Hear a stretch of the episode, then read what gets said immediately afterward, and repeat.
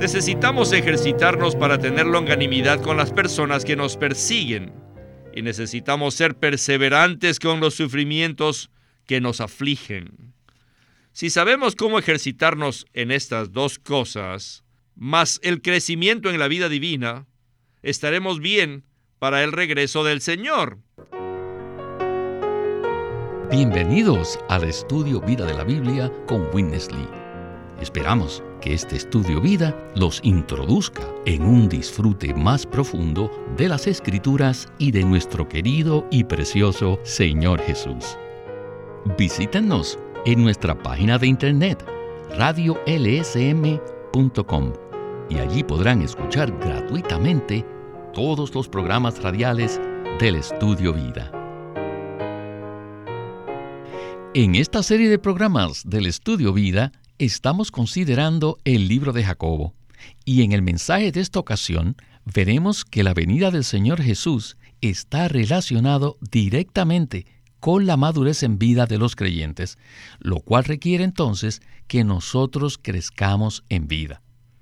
La mayoría de los cristianos actualmente visualizan la venida del Señor de una manera completamente objetiva. Es decir, ven esto como algo que no tiene nada que ver con su condición espiritual o su crecimiento espiritual. Sus expectativas son que un día el Señor Jesús regresará y que su venida no tendrá nada que ver con la propia madurez de ellos. Probablemente estos conceptos que tienen los cristianos respecto a la venida del Señor son los que están retrasando su venida. Pues bien, hoy veremos la última parte del tema que hemos titulado Las virtudes prácticas de la perfección cristiana. Y hemos invitado nuevamente a Guido Olivares para que nos ayude a desarrollar este tema tan crucial. Guido, gracias por regresar al programa. Gracias por la invitación. Aprecio mucho su último comentario en el sentido de que los conceptos que tienen los cristianos son los que están retrasando el regreso del Señor Jesús. Pienso que necesitamos hablar franca y honestamente a todos los cristianos en este sentido. La gran mayoría de los cristianos se encuentran anestesiados y estupefactos con la enseñanza superficial, elemental, incompleta e inexacta acerca de la venida del Señor. Y esto se ha intensificado debido a la creciente industria de la ficción cristiana relacionada con los tiempos finales. Estas enseñanzas inexactas y ficticias producen curiosidad en los cristianos acerca de estos eventos, como si no fuera suficiente la curiosidad que ya tienen. Dichas enseñanzas superficiales les dan la falsa seguridad de que sin importar su condición y su poco crecimiento espiritual, todos seremos arrebatados antes de que empiece la gran tribulación. La razón por la que hablo de esta manera es porque mi corazón se encuentra bastante cargado acerca de esta enseñanza errónea que tiene su origen en la enseñanza y la predicación erróneas que no concuerdan con la realidad bíblica. Lo que muchos no consideran es que esta enseñanza impide que Dios lleve a cabo su economía y frustra el crecimiento en vida de los cristianos. Guido, sin duda alguna, todos esos conceptos y enseñanzas erróneas frustran el crecimiento en vida de los cristianos. Entonces, ¿qué tal si usted nos explica un poco cuál es la relación que hay entre el arrebatamiento y el crecimiento en vida de los creyentes? Siento que debo hablar francamente acerca de la idea principal de este mensaje. Existe una relación directa entre el arrebatamiento y la madurez en la vida divina de los creyentes. No todos seremos arrebatados al mismo tiempo. Ningún agricultor cosecha indiscriminadamente un árbol de duraznos. No se pueden cosechar todos los duraznos del árbol al mismo tiempo, por el solo hecho de que son duraznos y es tiempo de cosechar. La cosecha de los duraznos está directamente relacionada con su madurez. Al usar esta ilustración, no estamos muy lejos de la realidad. ya que el Señor se comparó a sí mismo como un sembrador que siembra la semilla en los campos. Dicha semilla crece y madura hasta que está lista para ser cosechada. Esto se desarrolla por completo en Apocalipsis 14, donde dice que las primicias serán llevadas antes de la cosecha general. ¿Por qué las primicias serán llevadas antes? Sencillamente porque habrán madurado primero y por eso serán cosechadas primero. En este ministerio amamos al Señor y amamos la verdad y por eso tenemos la carga de hablarle de todo corazón al pueblo cristiano. Entonces, ¿qué tal si usted les dice algo en cuanto a este tema a los creyentes en general que escuchan este mensaje y también a los predicadores y maestros bíblicos de manera específica? Claro que sí. En cuanto a los creyentes en general, los animamos a que lean de nuevo el Nuevo Testamento por lo menos los versículos que hablan acerca de la venida del Señor Jesús y el arrebatamiento. También los animamos para que lean nuestras publicaciones y consideren lo que está presentado allí, a fin de que reevalúen los conceptos que tienen respecto al arrebatamiento. En cuanto a los predicadores y a los maestros bíblicos, queremos presentarles una exhortación con un espíritu de amor, pero con mucha franqueza y honestidad. Esta exhortación consiste en decirles que sus enseñanzas no están completamente conformes con la totalidad de la revelación del Nuevo Testamento. ¿Por qué les hacemos esta exhortación?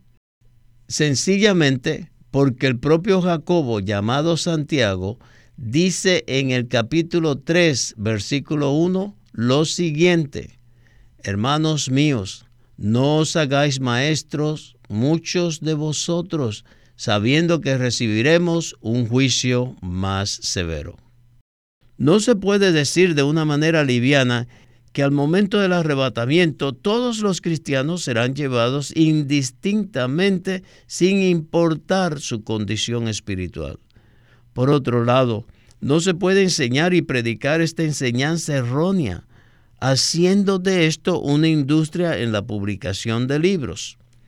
Esa es una responsabilidad muy seria.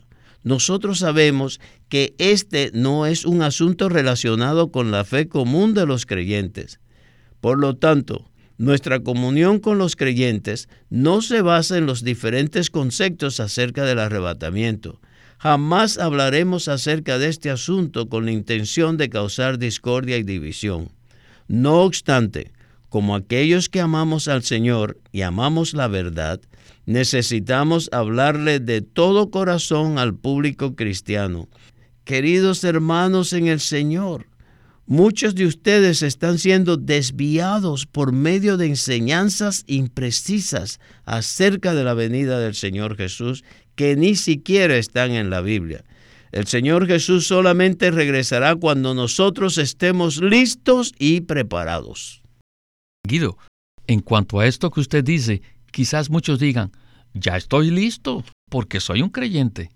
Sin embargo, según la enseñanza del Señor Jesús, estar listo involucra mucho más que simplemente creer en Él y ser hijos de Dios. Entonces, ¿qué significa estar listos. Estar listo significa haber crecido y madurado en la vida divina. De hecho, los conceptos que tienen la mayoría de los cristianos son los que han retrasado la venida del Señor. ¿Por qué decimos eso? Porque frustran el crecimiento en vida y sin crecimiento en vida no se puede producir la novia de Cristo. ¿Será que cuando el Señor Jesús regrese se casará con una niña inmadura? La novia que se case con el Señor deberá ser su complemento en todo aspecto. Por lo tanto, deberá tener la estatura, la madurez, el crecimiento y el desarrollo apropiados. Nos hemos tomado una gran cantidad de tiempo en la introducción de este mensaje para animarlos pedirles, rogarles e implorarles a los que están escuchando que por favor tengan una mente abierta a fin de que estén dispuestos a reconsiderar sus conceptos y a volver a leer el Nuevo Testamento. Les pedimos que consideren delante del Señor nuestras publicaciones y oren al respecto. Eso es todo lo que le pedimos. Nosotros estamos siendo fieles en presentarles nuestro entendimiento acerca de la verdad y lo único que les pedimos a cambio es que estén abiertos. Si están de acuerdo con lo que le decimos o no están de acuerdo, igualmente diremos amén. Lo seguiremos amando y lo seguiremos recibiendo porque Dios y Cristo nos han recibido a todos nosotros. Guido, gracias por esta palabra. Esta ha sido una introducción muy completa para un tema que ha generado muchas controversias.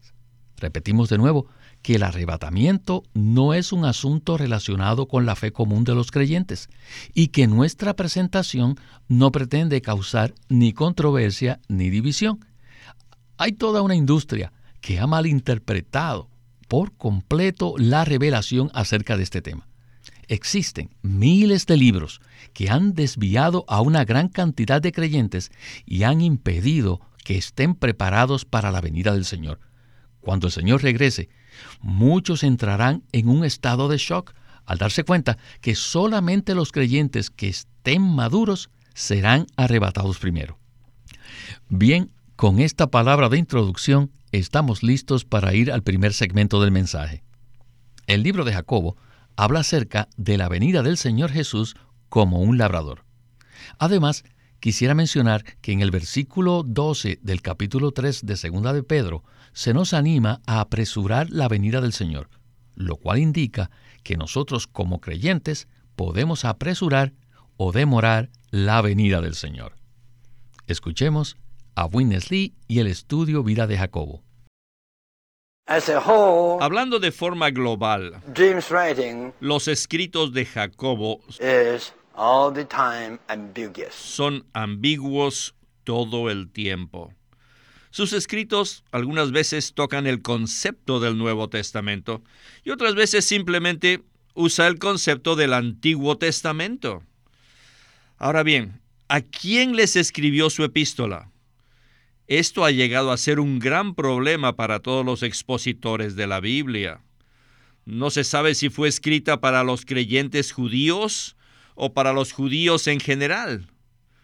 En este pasaje de la palabra, el capítulo 5, el versículo 4, Jacobo menciona el título divino usado en el Antiguo Testamento, el Señor de los ejércitos que es equivalente al título divino hebreo Jehová Sabaoth, es decir, Jehová de los ejércitos. Todos los maestros de la Biblia están de acuerdo con esto. Muy bien, este título tiene un carácter, un tono, un sabor muy judío. Muy bien, después en el versículo 7 se nos habla de aguardar la venida del Señor con longanimidad aguardar la venida del Señor no tiene nada que ver con el Antiguo Testamento. Por el contrario, es un asunto totalmente del Nuevo Testamento. ¿Ven esto? En los seis versículos anteriores se refiere a los judíos. Pero inmediatamente después, en el versículo 7, Jacobo se dirige a los cristianos acerca de aguardar la venida del Señor. Sin duda, esto no es judío, sino completamente cristiano. Este segmento nos ha traído mucha luz. Aunque ya hablamos acerca del crecimiento en vida como un requisito esencial para el arrebatamiento en la venida del Señor Jesús, quisiera que profundicemos un poco más en este tema. ¿Le parece? Me parece bien que reconsideremos este asunto, Víctor. Aunque la porción del hermano Lee es muy breve, está enfocada en este punto. Aquellos que amamos al Señor Jesús y su venida, deberíamos sentirnos animados por el capítulo 22 de Apocalipsis para orar por el pronto regreso del Señor. Sin embargo, si no tenemos suficiente luz respecto a los diferentes aspectos de su venida, en especial en cuanto a los requisitos del crecimiento y la madurez de los creyentes, algunos podrán suponer inocentemente que el Señor dirá, si ustedes quieren que yo regrese, mañana vendré. Esto significaría cumplir la profecía de manera objetiva, pero a la luz de la revelación de las Escrituras, quizás la respuesta más apropiada del Señor será, Hijo mío, ¿quieres que regrese pronto? Crece más rápido para que yo pueda cumplir la promesa de regresar, necesitas crecer más rápido. Como uno que sirve al Señor, como un miembro de su cuerpo y como uno que participa en su ministerio, tengo mucha carga respecto a este asunto. La verdad es que la gran mayoría de los creyentes ni siquiera están creciendo. No se trata de que tengan un crecimiento lento, sino de que no están creciendo. No obstante, ellos pueden pensar que debido a que ahora tienen más conocimiento del que tenían antes, o debido a que ahora tienen un mejor comportamiento, o incluso debido a que ahora tienen unas experiencias carismáticas milagrosas que no habían tenido antes, eso significa que han crecido. Pero ninguna de esas cosas está relacionada con el crecimiento en vida entonces, ¿qué es el crecimiento en vida? Pues bien, el crecimiento en vida es el aumento de Cristo en nuestro interior, es la propagación del Espíritu Santo en todo nuestro ser, es Cristo haciendo su hogar en nuestros corazones y es el desarrollo de la vida divina, según está relatado en 2 de Pedro 1, 5 al 11.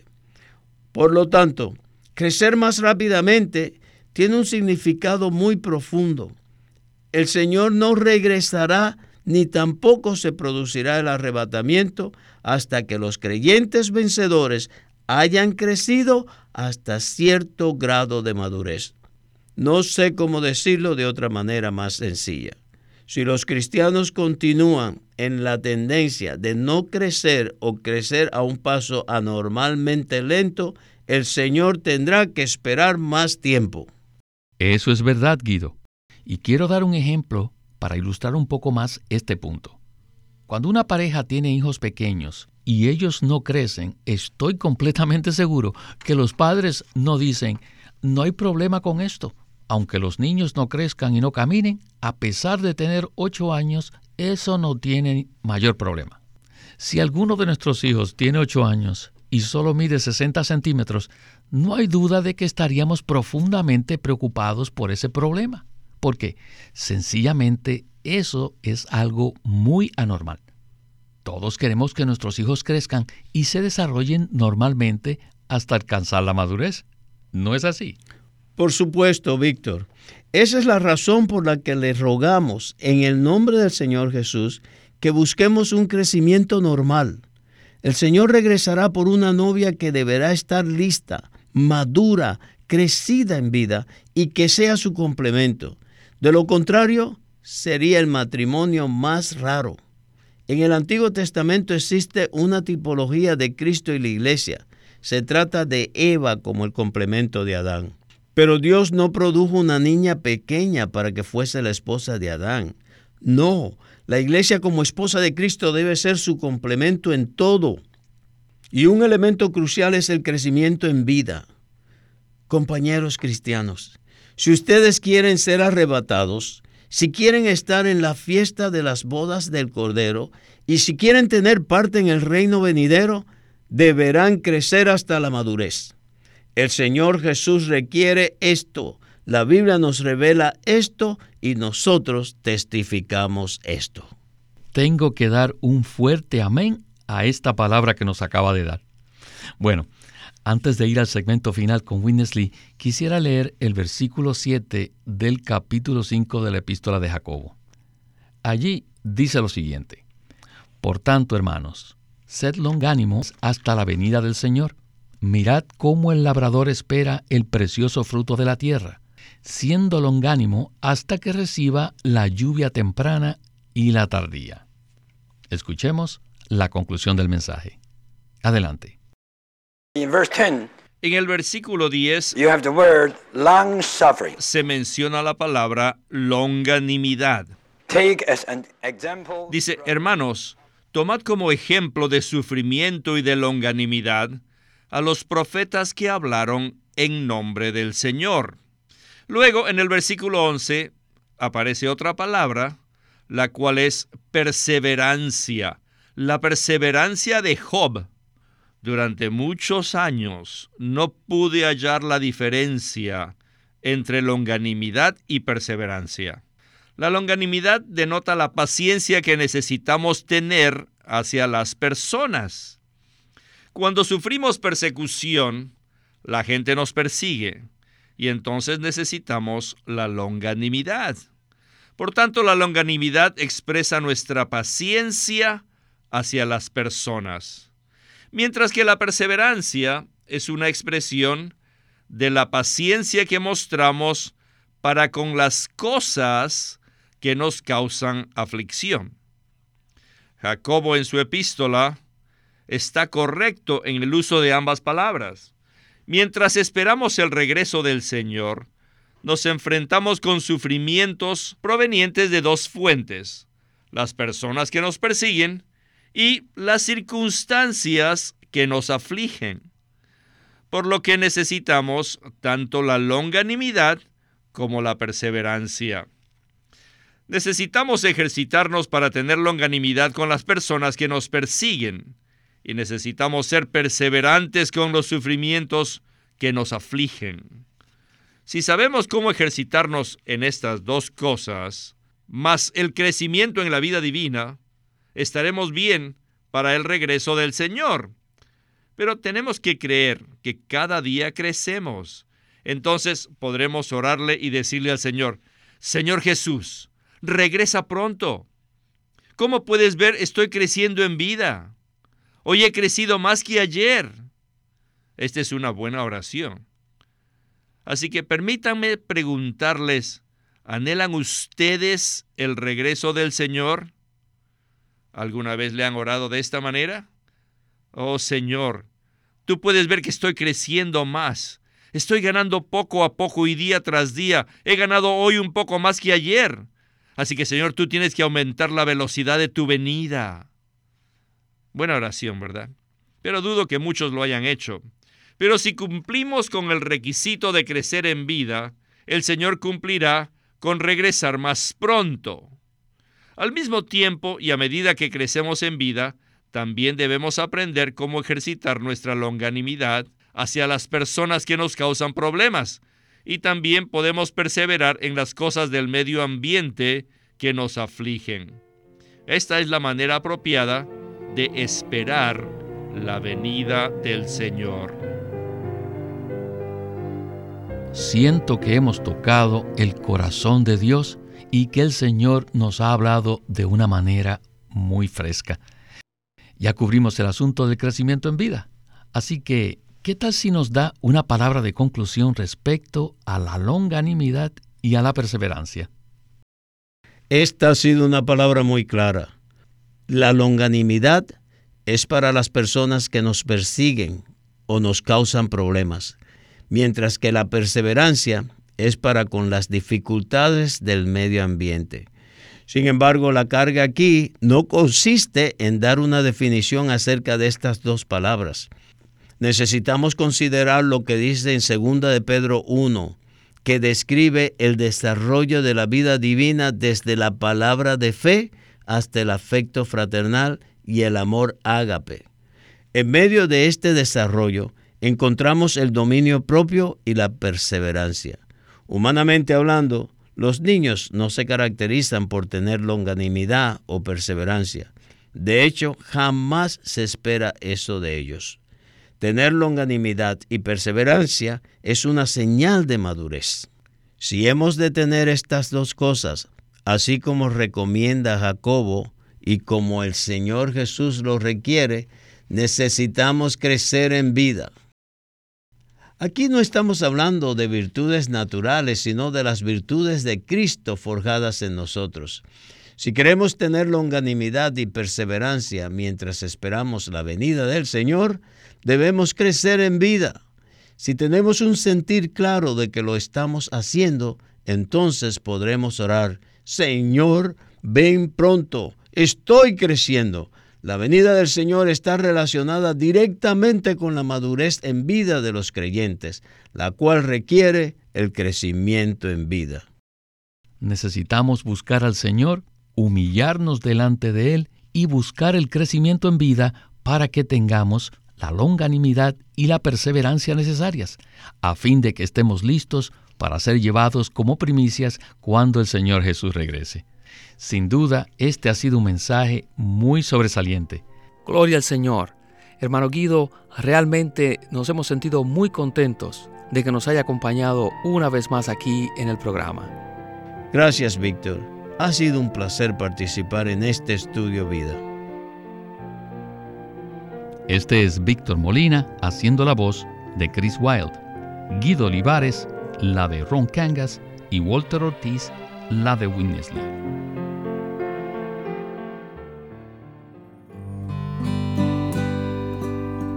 Living Stream Ministry es una casa publicadora de los libros de Watchman Nee y Witness Lee.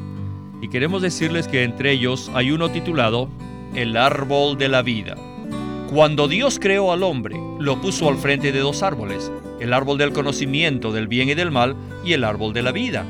Con la advertencia que Dios hizo al hombre de no comer del primer árbol, le insinuaba su deseo de que comiera del árbol de la vida, lo cual significa que el hombre debía tomar a Dios como su suministro de vida.